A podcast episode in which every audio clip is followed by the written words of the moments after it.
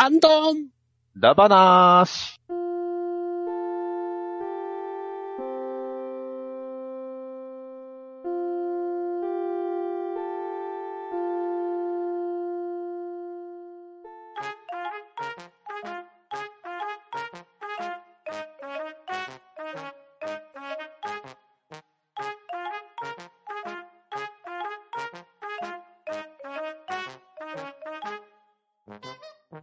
始まりました。ハンドンダ話。今回は、ハッシュタグ会となります。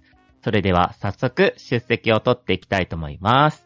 ガーネットさん、おでんが美味しい季節になりましたね。ガーネットです。とめきちさん、鬼滅の刃版チョコが買えないとめきちです。よろしくお願いします。パンタンさん、はい、パンタンです。よろしくお願いします。バトダディさん、はい。旧防衛軍が一切進みません。バトラです。よろしくお願いします。と、MC ショコで始めていきたいと思います。皆さんよろしくお願いします。はい、よろしくお願いしはます。いよろしくお願いしまでは、10月28日のスラーダさんよりいただきましたハッシュタグ、ガーネットさん、よろしくお願いします。はい。えー、10月28日にいただきました、激突王アスラーダさんからのハッシュタグの方を読ませていただきます。ハッシュタグ、イヤサガ、ハッシュタグ、ハンバナ、コラボ会拝聴出だしから、はてなはてなが浮かびっぱなしでしたが、めっちゃ笑いました。といただきました。ありがとうございます。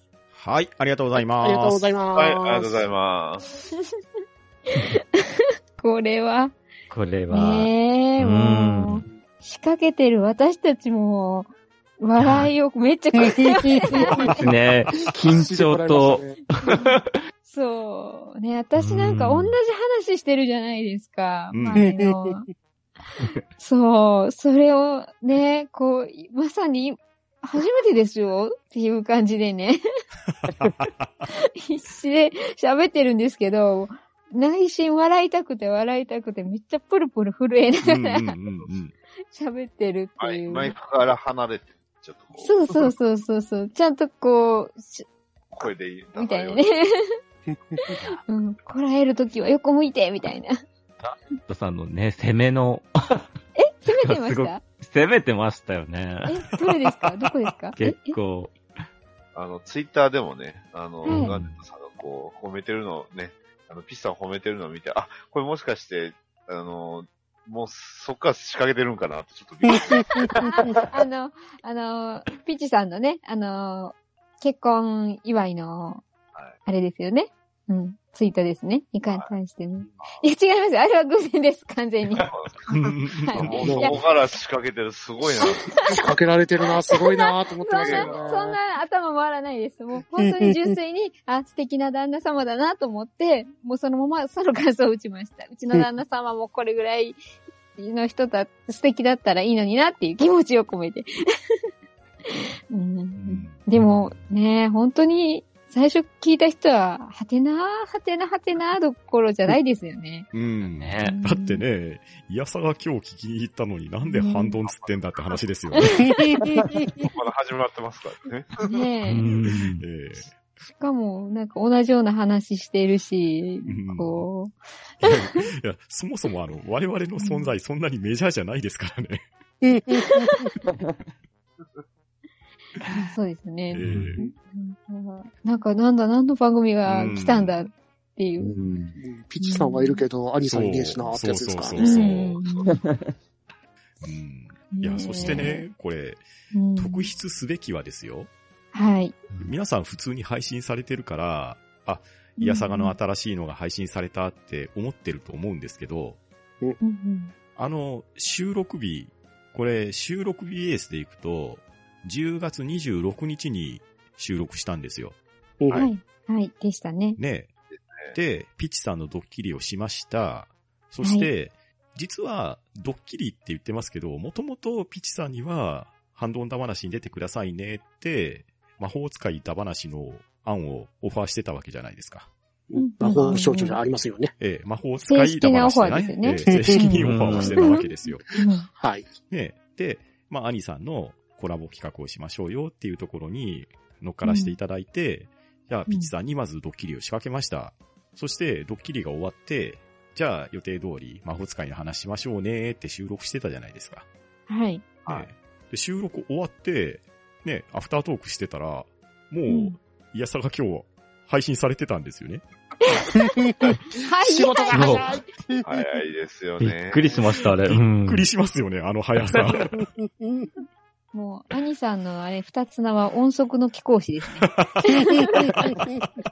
編集のね、編集の貴公子。うんねうんまあ音速の編集が。すごかった。いや、ほんとすごかったですよね。すごかったっすね。はいびっくりしましたからね。日が変わったらもう上がってるっていう。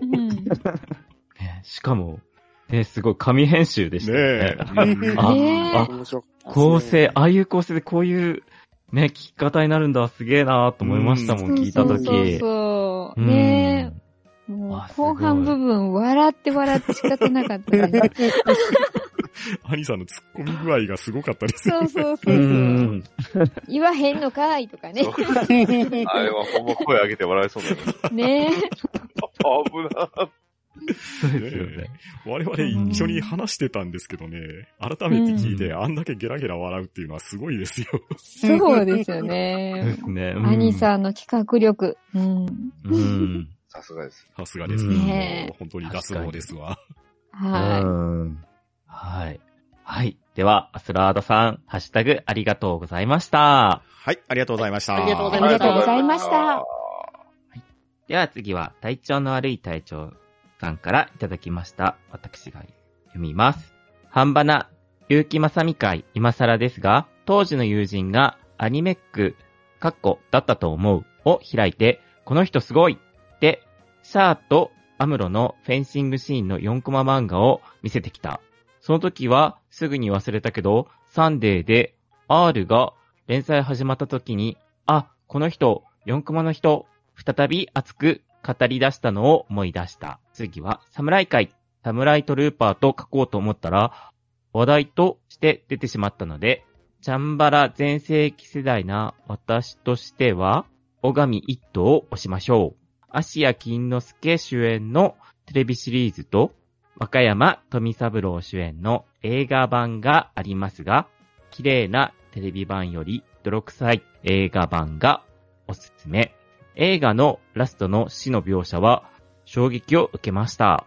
必殺技は相対する敵までの距離を重力を無視したように水平移動して放つガトツ。かっこ、ルローニケンシンの斎藤はじめの必殺技。有無を言わさない攻撃が好きです。といただきました。ありがとうございます。はい、ありがとうございます。あありがとうございますありがとうございます。す。結城正美会はい。ね。ううんん。大人気だったようで。ねえ、うん出たかった。めっちゃ体調悪くて出れなかったんですよ。じゃじゃも残、念。じゃじゃ馬を言いたかった。え 姫と彦の話をしたかった。うんはいまあやっぱりねう、我々世代ははね、い結城正美はやっぱり語りたくなりますよ。なりますね。もう、ポトレーバーはもちろんなんですけどうね。んやっぱり、個人的にはじゃじゃ馬も押したいと思ったんで、うんくーってね、ねもう、ハッシュタグめっちゃ送ろうか悩みましたもん。ダダダダダダダみたいな感じで。ガーネットさんいくつ投稿してくる気ぐらいのね。はい。うんよ、4コマだったんですね。4コマ。これ知らないんですあ、よ。これはもう相当昔の話ですね。うんまあ、アニメックとか、あと、アウトとかにも確か掲載されたり、投稿されたりもしてたと思うんで、ほうんん。多分もう、その当時って言ったら僕もまだまだ小さい頃なので、体調の悪い隊長さんはまさにそれをリアルタイムで見られていたんだと思いますよ。ねすごいな。うん。結構ね、ガンダムのパロディとかも書かれてましたんでね。おー。知らなかった。うん。あと、うんサムライトルーパーですか？まあ、サムライトルーパーはね、まあこれも、ね、サムライと言ったら、う。うんん。まあ、ある意味一時代は気づきましたからね。すごかったですよね、一時期。本当に。うん、まあ、声優人気も相当ありましたしねそうなんです。よ。あだから、うんあの、私、サムライトルーパーが大好きな人が周りにいっぱいいてう、ん。で、その、サムライトルーパーの主題歌を森口博子さんが歌ってるっていうんで、うんそのテープを、はい、いい曲だよって言って渡されて、そこからサムライトルーパーを知るという。うん。あの、アニメからではなく。うんうんいや、おー本当なんに、ね、あのアニメは女性人気相当ありましたよ。すごかったんあですよ。で、うちのの、、はいうん。そう、学校でめっちゃ流行ってたから、うん。私一人、うんなんか、話置いてかれてる状態みたいな。みんな、あ。こう、サムライトルーパーの話するんですよね。その、うん5人の少年がいて、なんか変身して、侍の鎧みたいなのを着て、それぞれ戦ってるらしらしい、やつなんですけど、なんかこう、私誰が好きとか、誰が好きとか、この、私絵見せられて、この中なら誰とか言われて、んじゃあこの人みたいな感じで、あのはい。その頃私は牛音虎に夢中だったので、はい。うんでも、サムライトルーパーも面白いね、感じですよね。話を聞いてたら。うん。いや、NG5 っていう声優ユニット、今でこそあうんうんうんの声優さんが歌ったり踊ったりしてますけど、うん。それは本当走りですよね。ですよね。ですよねそうなんだ。うん。聞きました、聞きました。あの、その、そのテープも借りました。さすがだなあの、これキャラ、各キャラクターが歌ってるから、みたいな感じで。で、うん一番私の中でヒットしたのは、なんか悪役のキャラをやってる声優さんたちが、こう、俺たちだってヒーローになりたいみたいな曲を歌って、でも最終的には、でも俺たちがいなきゃ始まらないんだぜ、みたいな感じで 収束していく曲だったんですよ。なんか、これはドロンジョ様とかボヤッキーとかそういうスタンスなのかなと思ったら、そうなんですよ。あの、絵を見せられると、割とイケメンだったんで、ああ、なんかイメージと違うな、みたいな。そんな面白い曲歌うイメージじゃないな、みたいな。ー。はい。そんな、そうですね。サムライトルーパーってそういう感じで、本編はこう話でしか聞いてなくて、声優さんたちとか曲をめちゃめちゃテープに撮ったのを借りて、いろいろ知ったっていう、はいなんか面白いうん作品の関わり合いをして、ううんん、うん感じでしたよね。うん。うん。そして、あの、大神一頭ですか？う。うんん青髪と。うん。こちら、あの、小連れ狼ですようん。うね。ん。はいはいはい。うんあ、そうなんですね。へえ。そうそううん冥府魔導ですからね。じゃーんって言えばいいですかね。う んいやーでも、芦屋金之助さんと若山飛三郎様も挙げられてますけど、うん。自分はちょっと新しめな2002年ぐらいにやってた北尾路金安さん版を見てたんですよ、ね。あーはははあは。確かテレビ朝日かなんかでや、あの、うん木曜時代劇かなんかでやってたと思うんですけど。うんリメイクみたいな形ですかね。そうですね。映画版かなんかでしたっけ、うんあの、大五郎が乗ってるあの、乳母車あるじゃないですか。うん。うん。はい。はいあれからあの、マシンガンが出てくるやつは。それ大五郎が撃つんですか？いや、ジャッコンって出てきて、あの、敵を一掃するんで。あの、あるあるですよ。え、そう。いや、あ大の、小連れ狼の横スクロールゲームがあったんですけど、うん。アーケアーケードの方でへ。ーそっちであの、スペシャルなんか、アイテムを取ると、あの、マシンガン操作できますからね。最近、ね最近読んだアメコミにもそういうシーンありましたよ。うんあの、武器仕込んでて、こう、ビーム出すっていうね。あ、これ小連れ狼やん。すごいな、影響まあ、があ。の、結構でも、うんアメリカでもあの、小連れ狼あの、ローンウルフっていうタイトルで結構ね、あの、人気なので、ああ、そうなんで。すね。で、スターウォーズでもまんま小連れ狼みたいなところありましたしね。えうんーうん確かに。すげえ。大五郎最強説。そうですね。実は。はい。あと、あれですルローニケンシンですか？斎藤。はうん。うん好きな必殺ガト技ツ。です。ガトツ。うん。どあのあ、でも実あの実写版の、実写版。あの、スイーってね、で、斜め上に飛んでくすか？らね。そうそう。え江口洋介さんがね、斜め上にこう、スイーって飛んでいくんですよ。思わず真顔になりましたけどね。とか、え、真顔、真顔なん真だ。顔案件なんですねい。や、ね、かっこいい、かっこいいですよ、江口洋介さんめちゃくちゃ。かかっこういい。で、それまでね、斎藤はじめかっこよかったんだけど、斜め上に飛んでって、あれーっていう。えなんで仮面ライダー Z なんやろ。まあでも、続編の方でかっこいいガトツはやってたから、まあ、長期しかなっていう。うんああ、なるほど、なるほど。スイーって上がってくる。対空技。体育は。あ、そんなシーンもある。る。魔法使えるのかなと思っちゃいますよね。重力を無視した。ねグラビティゼロ。ねえ。ちょっとガトツ見たくなりました。そうですねはい映画版の、うんはい。うんうん。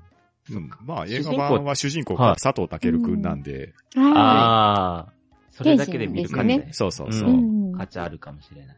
うんね。うん。うん竹は本当かっこいいですからうね。うんん。はい。では、体調の悪い隊長さん、ありがとうございました。はい、ありがとうございました。はいありがとうございましありがとうございました。では次は、アポロさんのを、トメさんお願いします。はい。アポロさんからいただきました。10月27日に拝聴した番組メモで、半ばな第283回を紹介していただいております。ありがとうございます。はい、ありがとうございます。ありがとうございます。はい。では次は、ワットさんのパンタンさん、よろしくお願いします。はい、ワットさんよりいただきました。アウシタン。月刊アウト読者だったので、結城正美先生のデビュー当時から知っていて、当初はアニパロ漫画の人だという認識でした。そもそもアニパロ自体、結城先生の漫画で初めて触れたかもしれません。デビュー作、ザ・ライバルのサンダーボルト版が数年前にありましたね。続きまして、そしてアウトで連載されたヤマトタケルの冒険が時々ギャグは入るものの基本的にかなりシリアスでちゃんとした漫画も描けるんだとびっくり、過去失礼。その後の時をかける学園、狙われた少女は原田智代の時をかける少女と狙われた学園のパロディだったけど、そんな結城先生の連載がサンデーというメジャー誌でスタートした時は驚いたし、快挙だと思いました。しかもその究極超人 R がめちゃくちゃ面白くて相当ハマりましたよ。イメージアルバム、当時は LP でした。のキャスティングの大半が先生のご友人やお知り合いでしたね。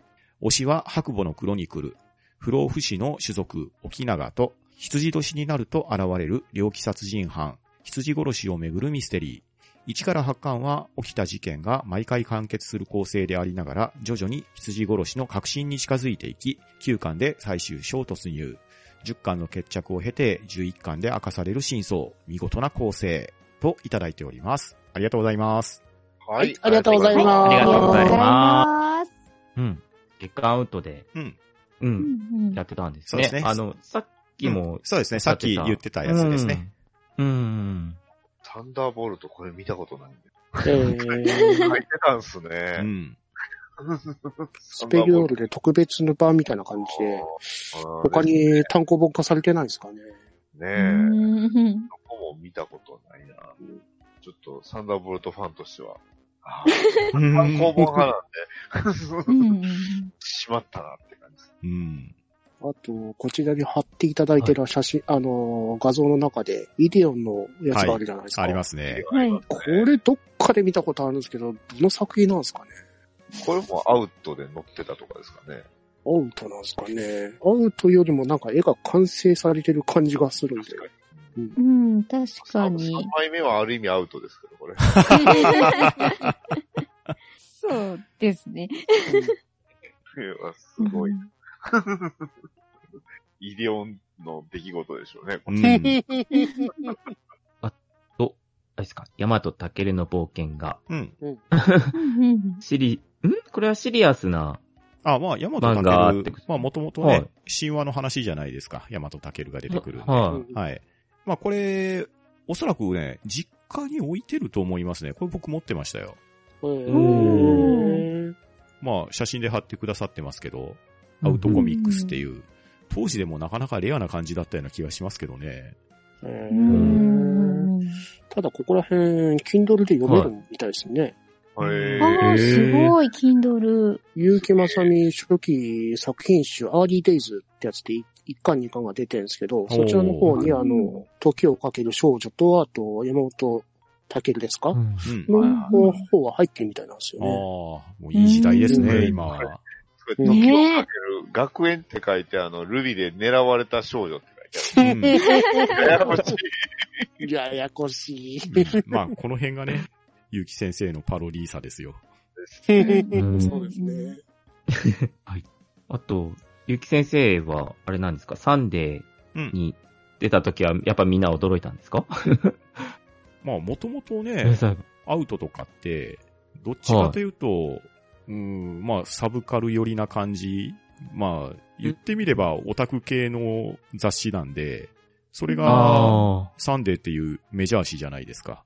そっちでデビューっていうのは、確かに衝撃的だとは思いますね。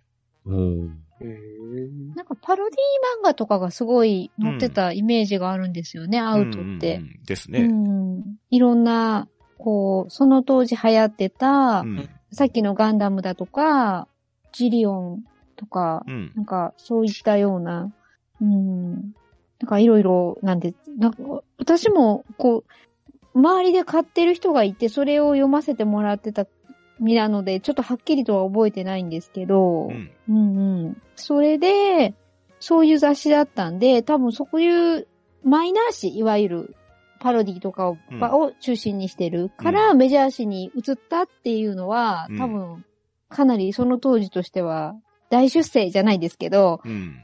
うんまさかメジャー誌で、みたいな。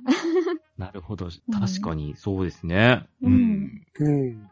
パトレーバーの中でもなんか、あの、そんなこと喋ってるノアというアスマのセリフありましたよね。そうこそう。メタ的な発言が結構そうね、そうそうそう作品に出てきますからね。うん。ええそうそう。ええ太田さんだったかな？が、実は早く帰ってる理由は、家で漫画描いて同人誌会場で同人誌売ってるのとかいう、そんな、あははははみたいなセ セリフを言ってたような記憶が。うん。想像できるか、あの、春見で売りとしてる太田さんを。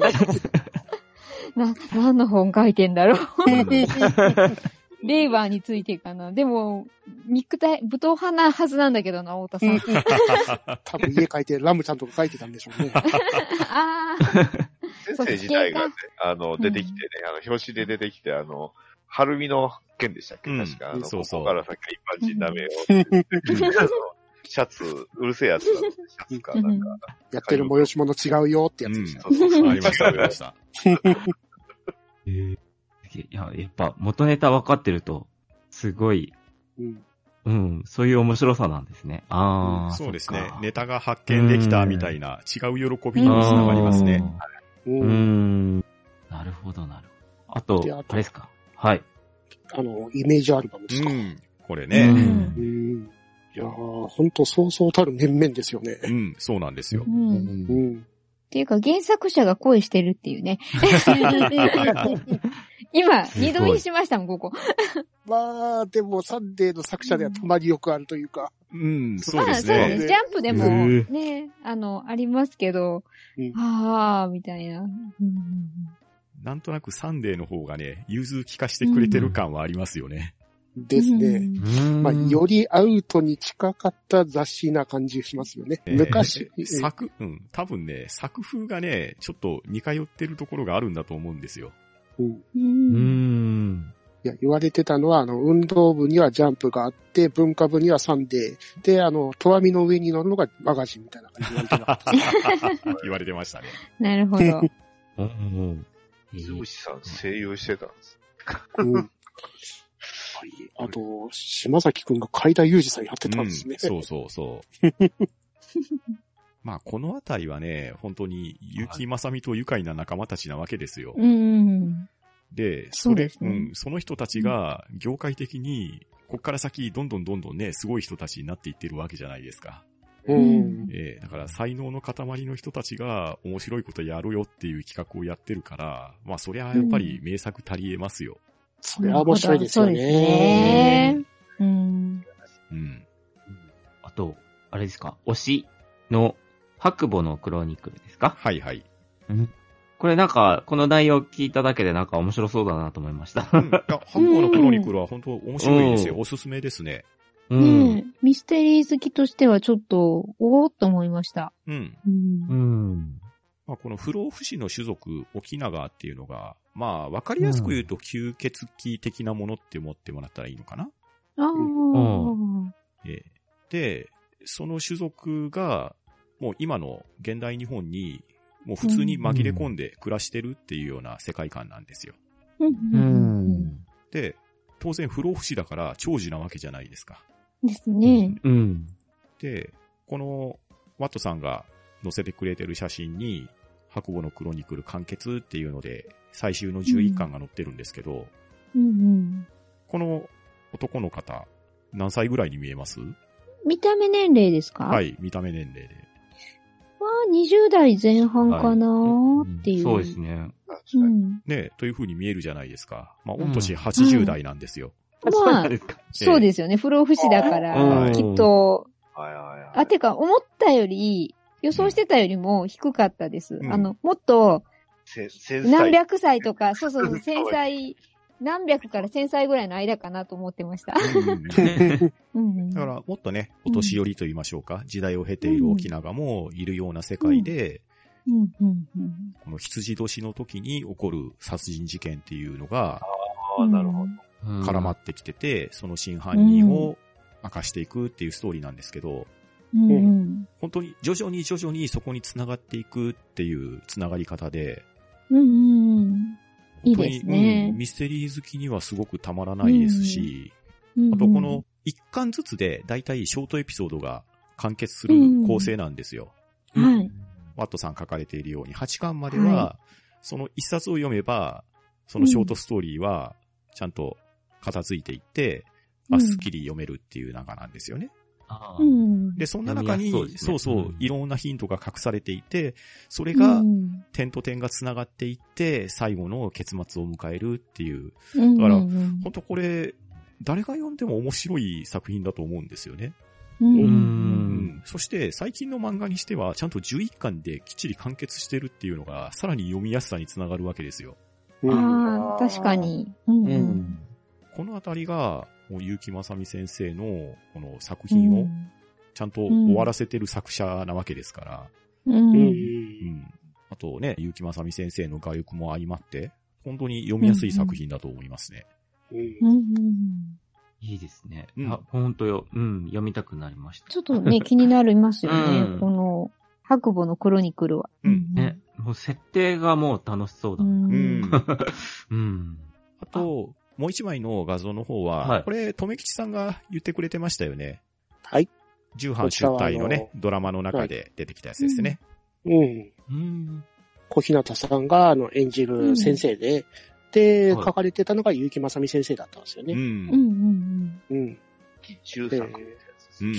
で、白母のクロニクルの特別版にこの特別小冊子がついてたんですうんうんね。うんああ、そうなんですね。完全。にこれだけで出ても違和感ないですよね、本屋でですね。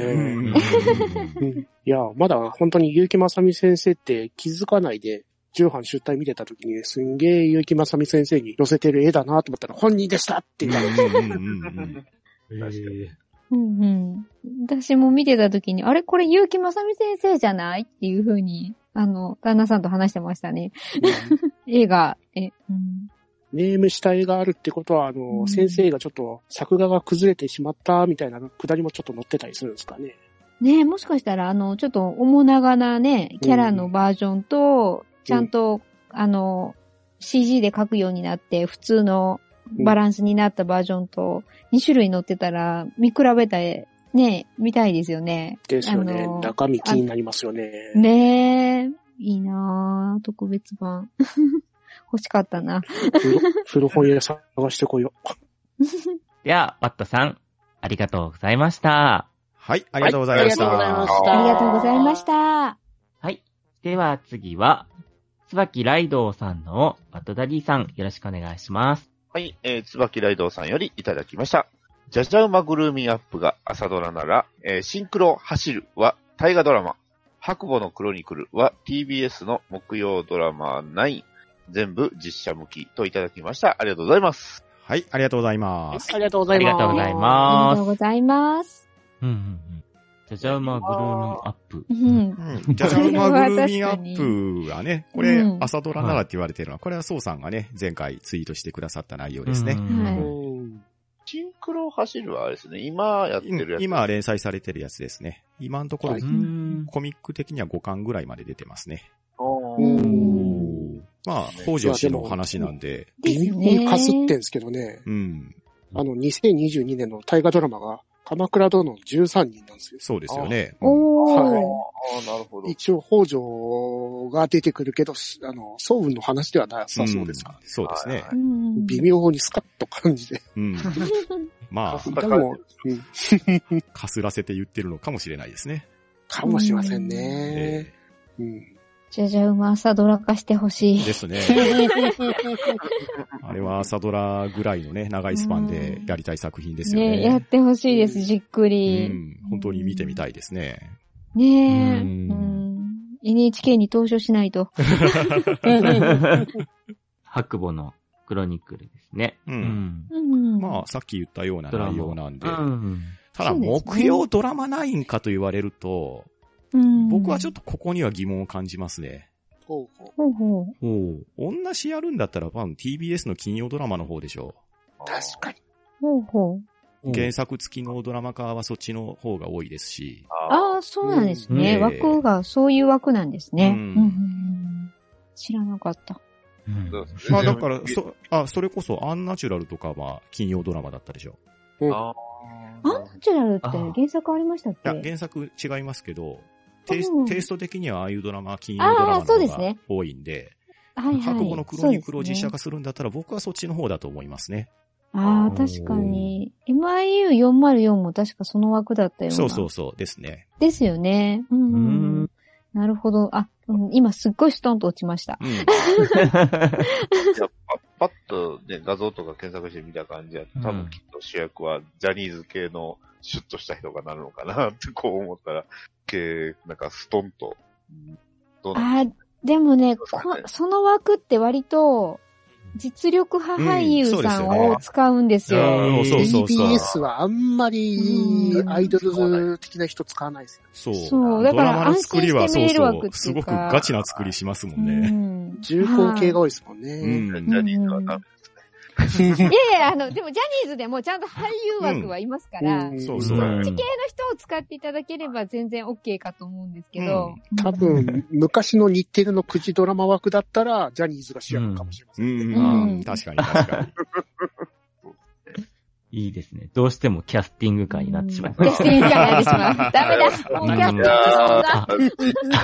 だってあとちょっとキャスティング考えたくない。うん。えーっと、みたいな。ううんん。はい。では、椿ライドウさん、ありがとうございました。はい、ありがとうございました。はいありがとうございまありしたがとうございました。では次は、奮闘さんのを、ガーネットさん、よろしくお願いします。奮闘さんよりいただきました。アルルは魔導物語の時にはまだ名前がなく、僕っ子でした。ぷよぷよの世界を作った張本人のはずなんですが、今その設定は残っているのかな？なお、ぷよぷよは魔導物語でいうスライムポジションです。MSX でプレイした時、音声出てびっくりしたな。だは何回繰り返せるのだろう。続きまして、プリズムイリアと聞くと、なんとなくスピンオフ魔法少女作品をいろいろ思い出すな。トライアングルハートのスピンオフ作品のリリカルなのはとか、天地無用のスピンオフ作品のプリティサミーとかとか、なぜかスピンオフの方が有名になってしまう作品が少なくない気がして、使いたい魔法はルーラとリレミトですかね。リレミトについては高層ビル、タワーとかの脱出とかに使えそう。といただきました。ありがとうございます。はい、ありがとうございはいま、す。ありがとうございます。はいありがとうございます。うん。これパンタンさんで言ってた、そうそう。ね。アルルーナま社ね。魔導物語。僕っ子のイメージですよね。そうですね。うんだ。って、魔導物語って、 one、two、three ってあって、 one の時は、もう幼女なわけですよ。うんうんうん。ねうん。で、16歳ぐらいになって、その時一人称が僕でしたからね。うんうんううんん、まさに僕っ子の走りだったのかもしれないですね。うんうんううんん。またね、あの、ぷよぷよさんのね、うんあの、説え、取扱説明書でしたっけ？はいはいはい。なんか漫画がついてて、うん。ちょっと育ってるんですよね。そうですね。えサタン様も言ってましたけど。キャラクターのイラストもね、だいぶ変わってますからね。そうなんですよね。確かに。窓物語の方から、だいぶね、今はでももっとなんか、今は、もっと、というか、コミカルっていうか、そうですね。デフォルメ。デフォルメの中でもシュッとしてますよね、今。確かに。ううん。ええー、シュッとなってるんだ。すっげえシュッとしてますし。うん。ええー。ぷよぷよ、フななんかィーバーぐらいからあの絵柄ですかね。うん。ちょっとそれまでとは明らかにデザイン違いますよね。です。まあ、多ね分そうですね。ココンパイルじゃなくなったからかまあ、それはあるとは思いますが。そうです手がになりましたあね。うん。そうなんですよね。懐かしい。脳みそこねこね。そう、脳みそかれこれですよ。ああ、ええ灼熱のファイヤーダンスですか？そうですね。うん。完全にね、余談ですけどね、うん。僕のはいリアルの同級生の友達がコンパイル就職してましたからね。なるほど。うーん、どう、どう言えばいいのかな？ええ なくなっちゃってるしな。亡くなっちゃいましたからね。ああ、そっか。ええあの、民事再生とかしてるとき、リアルに社員してましたよ。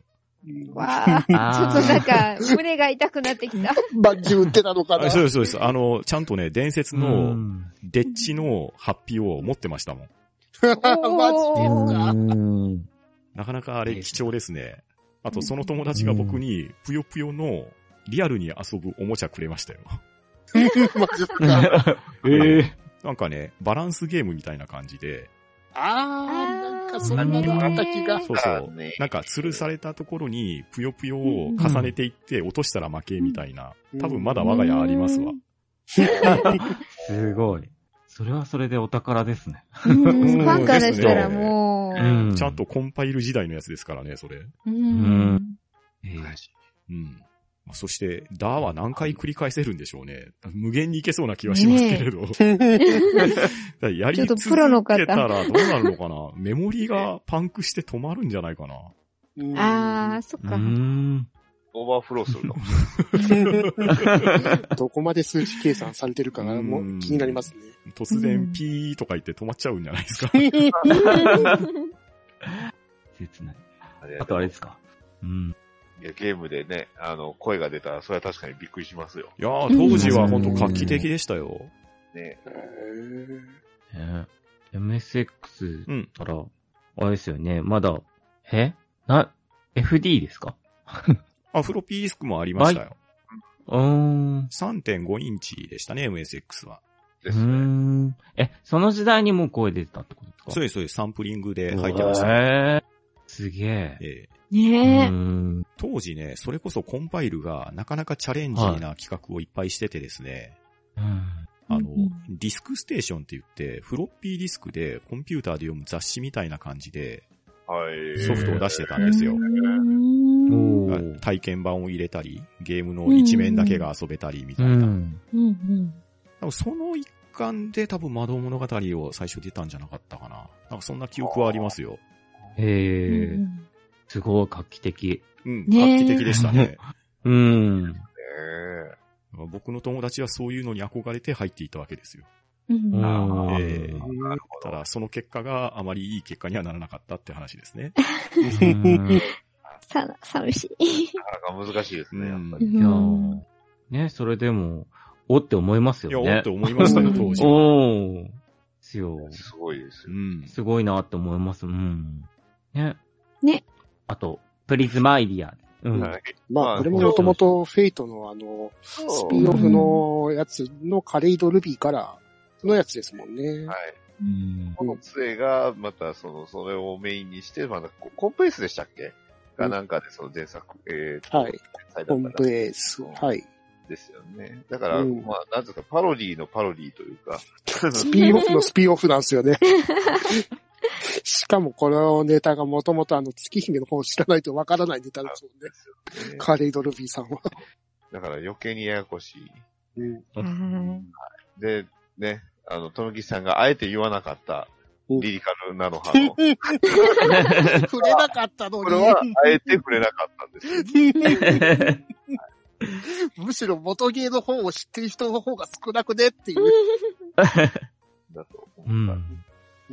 で、あとは天地無用のスピンオフ作品のプリティサミーですね。サミーね、懐かしいこれも、ね、すごいっすよね。もともとあの、手天地無用シリーズのあの、スペシャル版みたいな感じで、おおふざけアニメーションみたいな感じで、ショートアニメで、プリティサミーやったんですよ。うんで、そしたらそこからまたなんか人気が出たのか、OVA を作りまして、全3巻だ。うん。で、またそこからまた人気が出て、テレビシリーズで24話ぐらいやったんですよね。うんん。うん。で、本が書かれてるのが確か黒田洋介さんであの、ガンダムダブル4の脚本から書かれてた方なんですよああ、そうなんですね。うんへうん、ー小説版とか全部黒田洋介さん。で、OVA とかテレビシリーズの構成脚本も確か黒田さんが書かれてたと思うんですよ。おー、そうなんだ。うん。うん。うんね、プリティサミーは俺でもわかる。うん。うん。なんか見たことある。うん。で、あの、スピンオフ作品で、まあ、魔法少女ものをやることで、ちょこちょこありますよね。うん。あうりますね。ん。あの、ジャンプ漫画のあの、ニセ恋っていう、あの、ジャンプ漫画があったんですけど、恋愛も、ラブコメ漫画。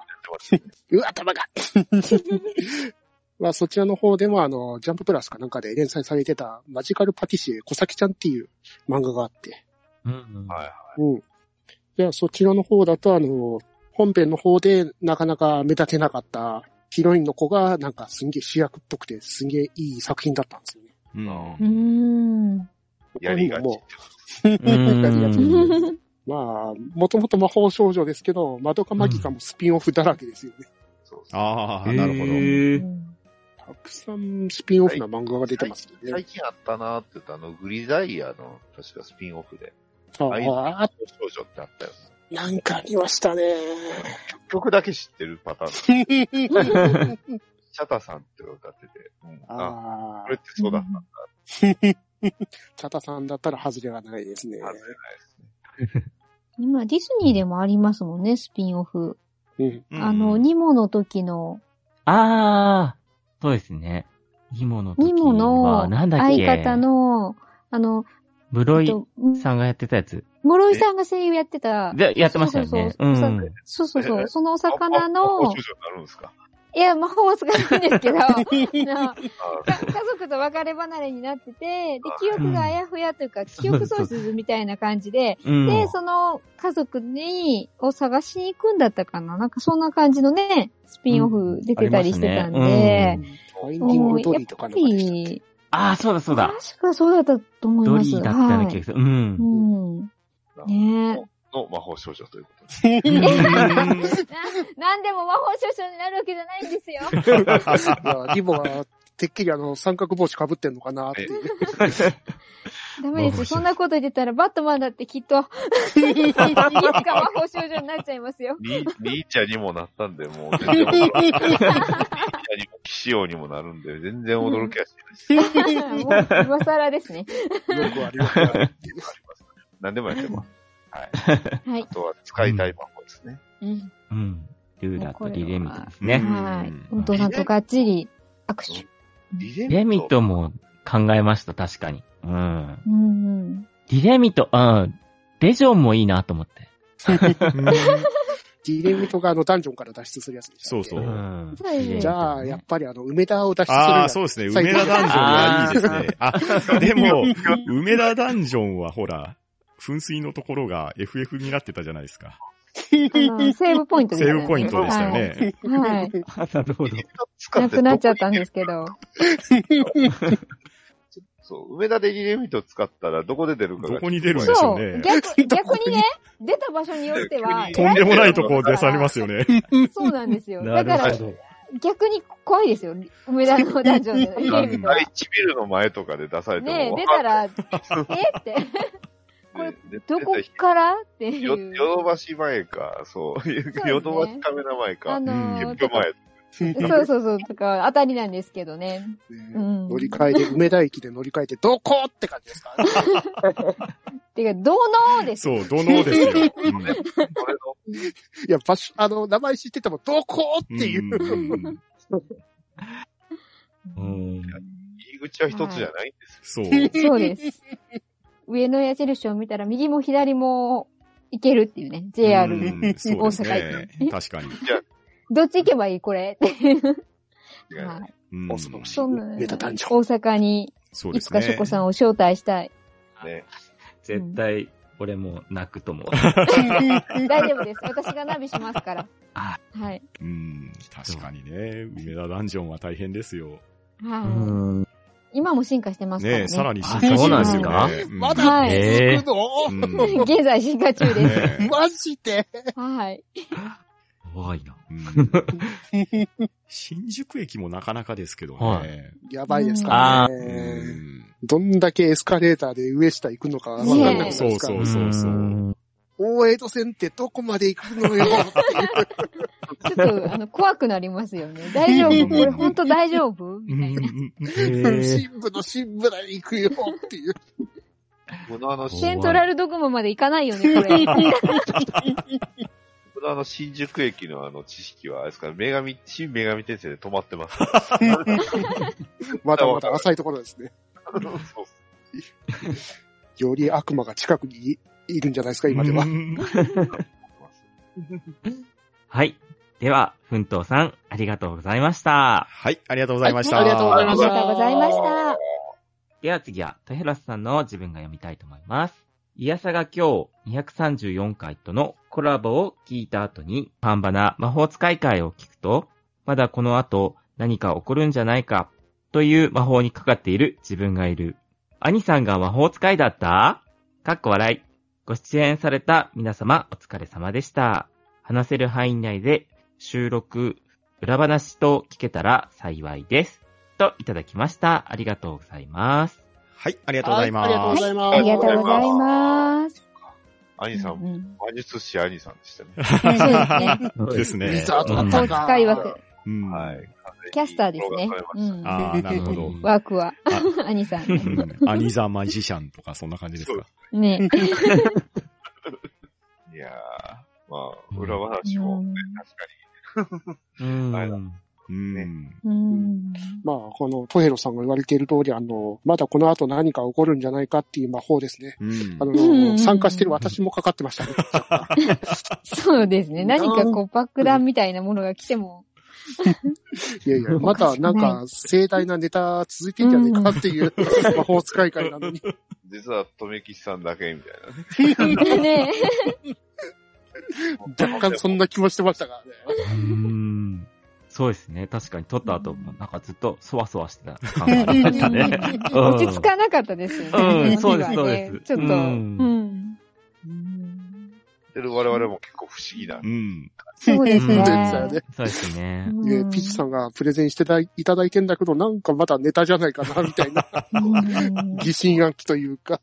そううそんう。ねえ。兄さんからお話聞きあの、スカイプで指示が出てる時に、うん。なんとか間をつながなきゃと思って、結構その時の聞きながらの喋りとかがたどたどしくなってる自分とか、こう、聞き直した時に、あ、これスカイプの指示受けてたからだとか、いろいろ考えましたよね。うんあと、全員一斉に黙る時とかね。ありましたね。ありましたね。聞いてる聞いてるっていう。そうそうそうそうそう。これちゃんと聞かなあかん指示や、みたいな感じとか。そうそうそうあります。うん私個人としてはね、あの、えっと、ダディさんに虫の役を振られた時に吹き出しそうになって、そう。で、兄さんが、ダディさん頑張ってって言ってて、あれ、声は出してるんですけど、本当に届いてんのかなってずっとね、わからないですよね。ずっとやっても、そうそうそう。いくらだって今のとめきちさんが届かへんから、そうそうそうで聞そう。こえ聞こえてるんちゃうかなと思いながら。指示が誰に飛んでるか若干聞こえづらいというか。なるほど、なるほど。そう、私ね、なかなかトメさんも叩かないから、トメさんじらすなーと思って。あと、た、叩いてるのに、あの、音が入ってないパターンもあったりとか。なるほど。で、全然こっちは入ってるか入ってないか分かんないから、もう手が真っ赤になる感じで。僕がはめられてるんちゃうかなと思って。そうそうそうそう。あの、みんな不安になりますよね。私もなってましたもん、これ。そうう。ん収録の後、手真っ赤でしたからね。ねえ。パン、パン。は確かに。マイク乗らないもんなんですね。ああ難しいですね。うん初めはね、叩く役やったんですけど、全然ね、音が出なかったんですよ。うんいねそうそうそう。それで、急遽、いい音が出る。トメさんに変更になってっていうそうですよね。ね。あの日ね。ううんん。そうそうそうそう。だんだんあの、手の痛みであの、音が小さくなってたんですかね。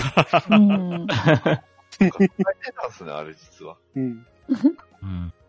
あとあれですよね、トメさんとパンタンさんの、うん。あの、ゲームのタイトルは、当日にスカイプで突然指示出されたんですよ、そうです、そうです。う。ん。だから完全アドリブなんですよね、ですねあそこ二つ。あそこの下りは全部アドリブ。ねアドリブですね、あれは。ねねああ、ありましたね。そうそうそうそうそうそう。で、私、基本知らない風で行こうと思ってたら、知ってる風でって言われて、うん。おーっとみたいな。そんなことあります？みたいな。あれ、こっちがドッキリ受けてるかなっていう。そうそうそうそう。なんか、本当は魔法使い兄さんだったなっていうね。うん我々を、こう、うまいことを。USO はバレると思ったんですね。バレないもんだなーって。う。ん。めっちゃ略称で USO 言ってるしな言って。ましたね。そうそうそうそう。ピチさん USO 言ったしなーって。バレるやろって思った。ね。でも、それに何も同日乗ってくるピチさんがすごいい。やいや、そうですね。そうですね。ありますって。え？って、そんなの？もっとうろたえるようなね、イメージだったんですけど、そうですね。あ、はいはい、知ってますよ思って言われて、思わず、おーっと思いましたよね知ってるのかないでってね、まあ、ツッコミが、確かにしょうがなかった。なんかね、もう、突っ込みたかった、知ってるのかないでって。そんなんないでしょ。いや、なんでやねんっていうとめきちさんのヘイトサーガトゥデイの時に、とめきちさんが突っ込んだら、スタートボタンが効かないとか言って、そんなわけねえだろって。どんなゲームだよ。スタートボタンを探すところから始まるゲームって。ゲームボーイのストリートファイターかな。スタートボタンのあのパンチボタンに当てられてた。そんな感じだったんですね。はい。うん。うん。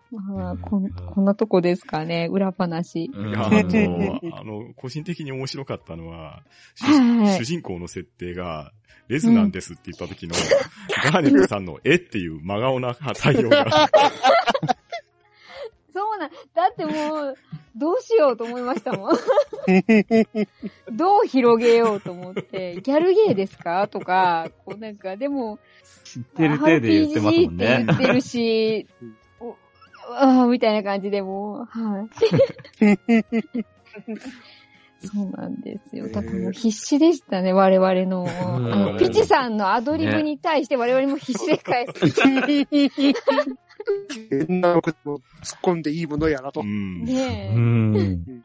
ほんとう。んちょっとあとヘロヘロでしたもんねね。えねでしたね。すごい、確かに。やりきった感想が。ああ、やりきった感ありますね、あれは。ありましたね。ありましたよ。ね。